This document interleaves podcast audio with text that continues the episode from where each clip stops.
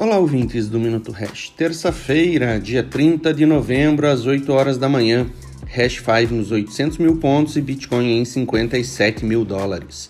Hoje vamos falar do assunto que vem dominando o noticiário no Brasil e no mundo: Omicron. Enquanto a variante do SARS-CoV-2 identificada na África do Sul, que foi batizada de Omicron e foi responsável pela última onda de aversão ao risco em todos os mercados no último final de semana, gerando inclusive a Black Friday do Bitcoin, a criptomoeda chamada Omicron teve sua primeira explosão de valorização e seus minutos de fama.